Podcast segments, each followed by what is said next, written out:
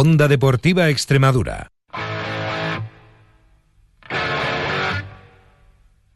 Onda Deportiva Extremadura. Juan Romero.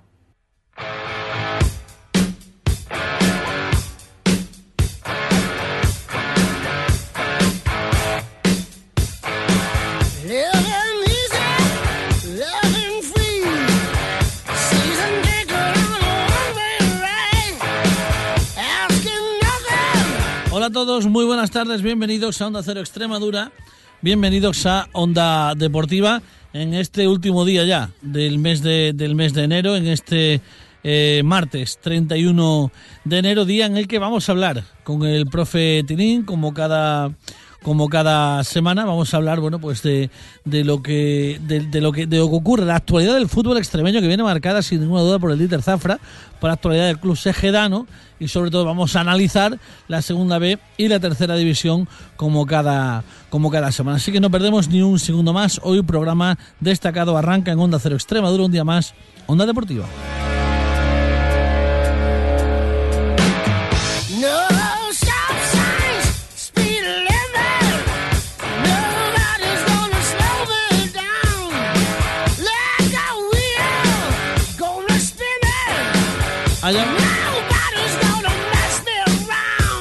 Como les decía, arrancamos en Onda Cero Extremadura en el día de hoy hablando con el profe Tirín. Profe, buenas tardes. Hola, buenas tardes. Bueno, pues eh, eh, actualidad del líder Zafra hasta ahora parece ser que al final sí sale.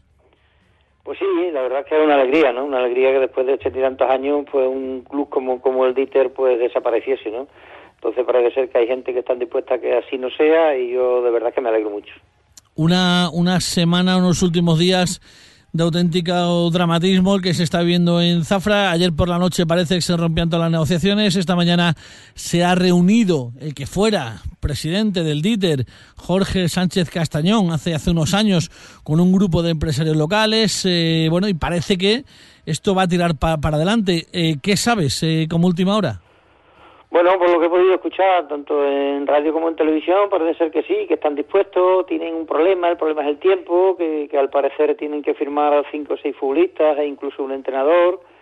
Y bueno, y le queda poquísimo tiempo, pero tanto Fernández Cantañón como también he escuchado que, García Pizarro, el que fuese eh, gran portero de este equipo durante muchísimos años y que fuese también alcalde de, de Zafra, bueno, una persona muy vinculada al fútbol, una persona a la que yo bueno, que me llevo muy bien con él, es uno de los que están ahí, por tanto, eh, son personas fiables, ¿no? El problema, ya te digo, que es el tiempo que tienen que firmar a cinco o seis futbolistas y, un entrenador, creo que antes de las seis de la tarde, ¿no? Entonces, ese problema de tiempo es el que les puede dar un poco, pero bueno, yo confío en que, en que así sea y que puedan hacerlo.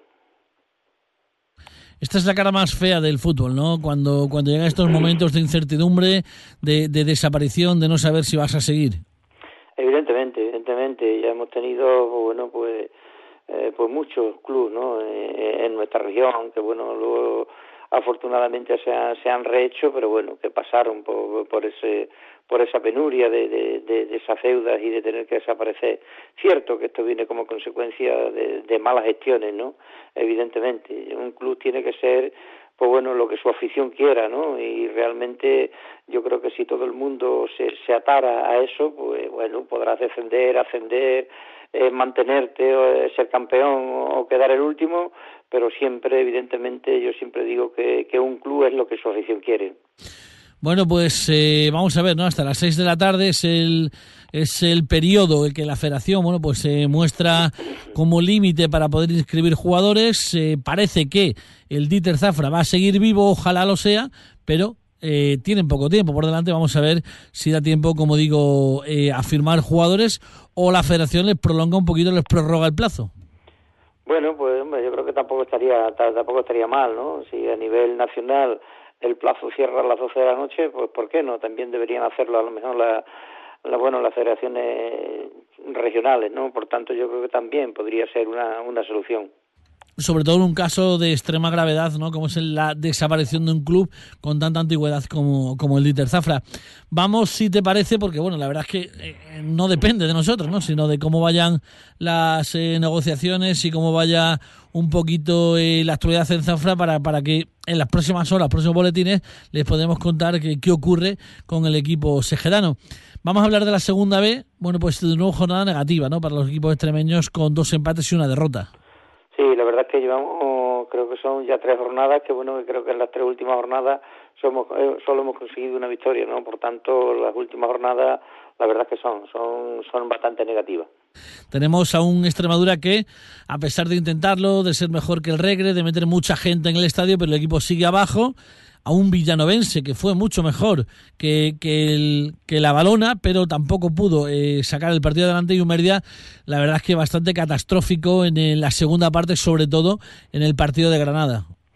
Sí, bueno, lo de lo del Mérida, la verdad es que bueno, que, que, anda anda bastante mal, ¿no? Está, yo creo que en una racha muy negativa, una racha de, de malos resultados, de de no ver puerta contraria, por tanto, así, así acaba, así acaba cuanto antes, porque, insisto, se está prolongando bastante esa gran racha que llevaban eh, positiva con, con esta negativa, ¿no? Y llegar ahí, llegar a, a encajar, no ya solo no marcar, sino encajar tres goles, también yo creo que hacía tiempo que, que no lo que no, no lo conseguía el Mérida. Por tanto, también esos movimientos con el tema de portero eh, parece ser que ha afectado. En fin, ha habido ahí eh, cosillas raras que en definitiva lo que cuenta es el, lo negativo en el tiempo que lleva ya el, el Mérida con, con estos resultados que a ver si se, se pueden solucionar pronto cómo se está poniendo la tercera división, cómo se está poniendo, bueno, pues esa primera plaza, cambio de líder, dos derrotas consecutivas del cacereño, perdían por el 9-1-0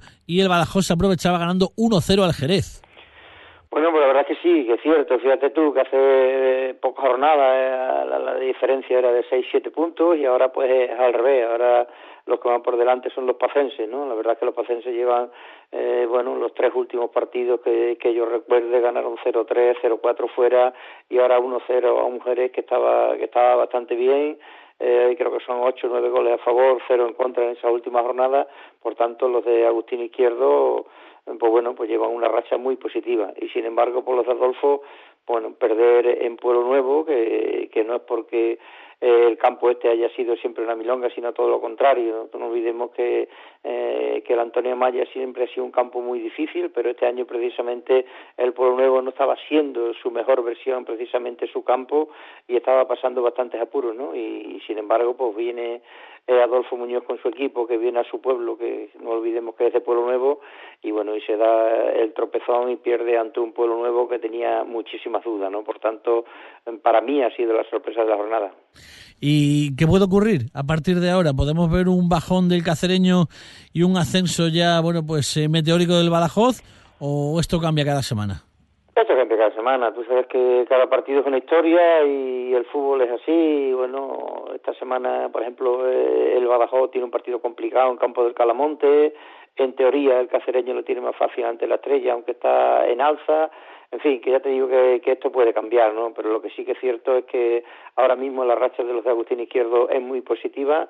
Eh, también creo que se han reforzado muy bien. Creo que ahora también, hoy acaba de firmar a un futbolista, creo que, de, que viene cedido de, de, las categorías del Betty, de categoría inferior del Betty. Por tanto, yo creo que es un equipo que se está reforzando muy bien y que están haciendo las cosas últimamente muy bien. Y los equipos de Agustín Izquierdo, la verdad es que acaban las temporadas muy bien, ¿no? Por tanto, ahora mismo la pequeña ventaja la tiene el Badajoz y no olvidemos que el cacereño tiene que visitar el Nuevo Vivero, ¿no? Por tanto, dentro de 15 días viaja viaja el, el cacereño hacia Badajoz, Nuevo Vivero, en un partido que puede ser pues eh, dramático.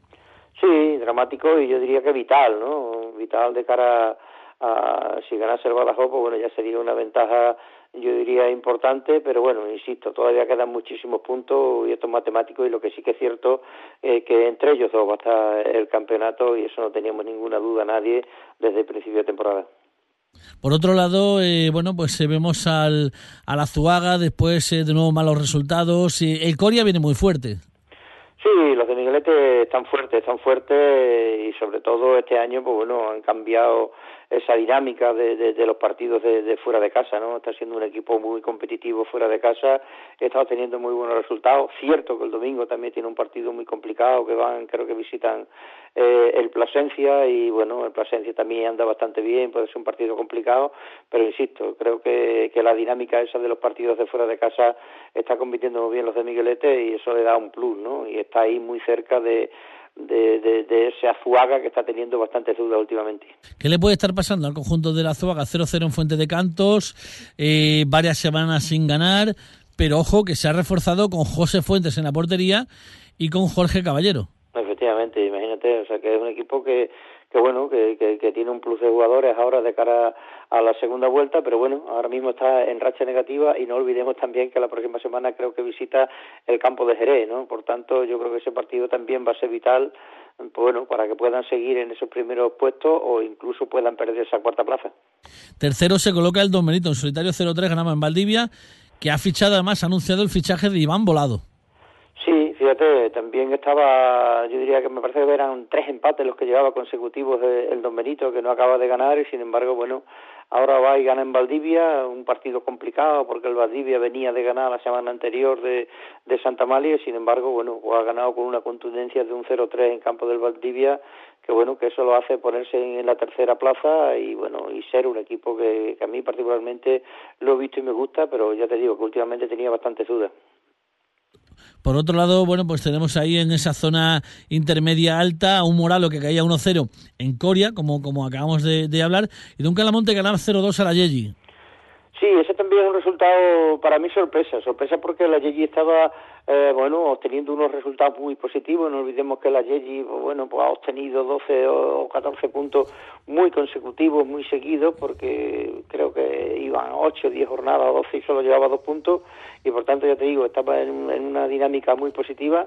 Y sin embargo, los de los de Juan Pedro, pues van y ganan allí en el Cipriano del por 0-2 y bueno, han dado un golpe importante. Un equipo que está este año, pues bueno, no está haciendo la temporada del año pasado, pero es un equipo muy competitivo y es un equipo que, como te decía, el Badajoz, pues bueno, el domingo que viene seguro que va a tener problemas para conseguir la victoria. Empate también a dos entre Olivenza, entre Olivenza y Santa Malia, bueno, pues ambos en esa zona tranquila de la clasificación. Sí, sobre todo el Olivenza. El Olivenza prácticamente tiene la salvación asegurada, ¿no? Y es un equipo que ha hecho, yo diría que una primera vuelta muy, muy, muy buena y bueno, y ahí está el Santa Malia que de nuevo vuelve curro y de nuevo pues vuelve a empatar y sacar un, un punto que, que, bueno, que creo que para ellos es muy muy importante de cara también a la salvación. Dramático también ese amanecer de Dieter Zafra 2 con la sombra de, de, la desaparición de los jugadores del Dieter, pero con dos buenos goles de Víctor Aguinaco que bueno, pues sigue demostrando lo profesional jugador que es. Sí, bueno, la pena para los de Romero que iban ganando bueno, yo diría con contundencia sabíamos lo que le podía pasar, que prácticamente los jugadores del Zafra eh, se despedían en ese partido de, la categoría y sin embargo, bueno, pues hicieron un esfuerzo supremo para, para conseguir ese empate y bueno, con Víctor Aguinaco, que bueno, que es un futbolista muy, muy interesante y bueno, consiguió ese empate que, que bueno, que para el Zafra anímicamente creo que es muy importante también de cara no ya a la salvación, sino al poderse seguir manteniendo y seguir poder luchando, si es verdad que al final consiguen mantenerse, eh, vamos, mantenerse me refiero a, seguir compitiendo ¿no? en lo que queda de, temporada. Muy bien, profe, pues eso es todo, no hay tiempo para más. Eh, volvemos la semana que viene. Suerte al Dieter Zafra, ojalá pueda continuar una temporada más con nosotros. Larga vida al Dieter Zafra. Profe, hasta la próxima semana. Buenas tardes. Ojalá así fuera y hasta la próxima semana. Muy bien, buenas tardes. Buenas tardes.